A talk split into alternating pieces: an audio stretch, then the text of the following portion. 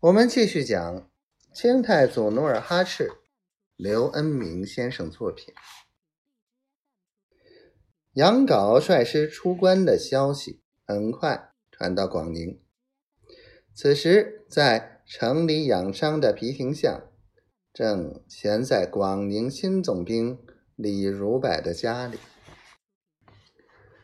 皮廷相名为养伤，实非有伤。去年，他身为明军左翼副将，实则未见努尔哈赤的兵卒，就临阵逃遁。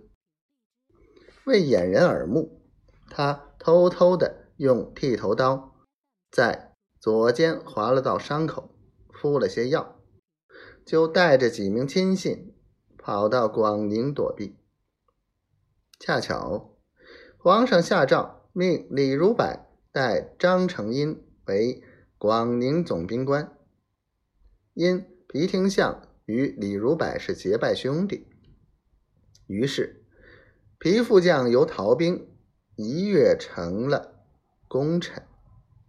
李如柏亲自把他请到府上，视为上宾。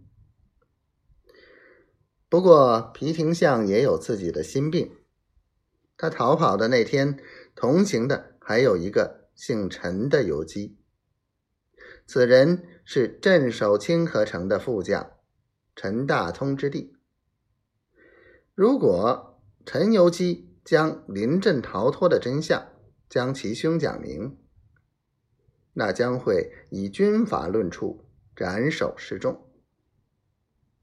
所以，皮廷相听说杨镐带着尚方宝剑出京，就惶恐不止。度日如年。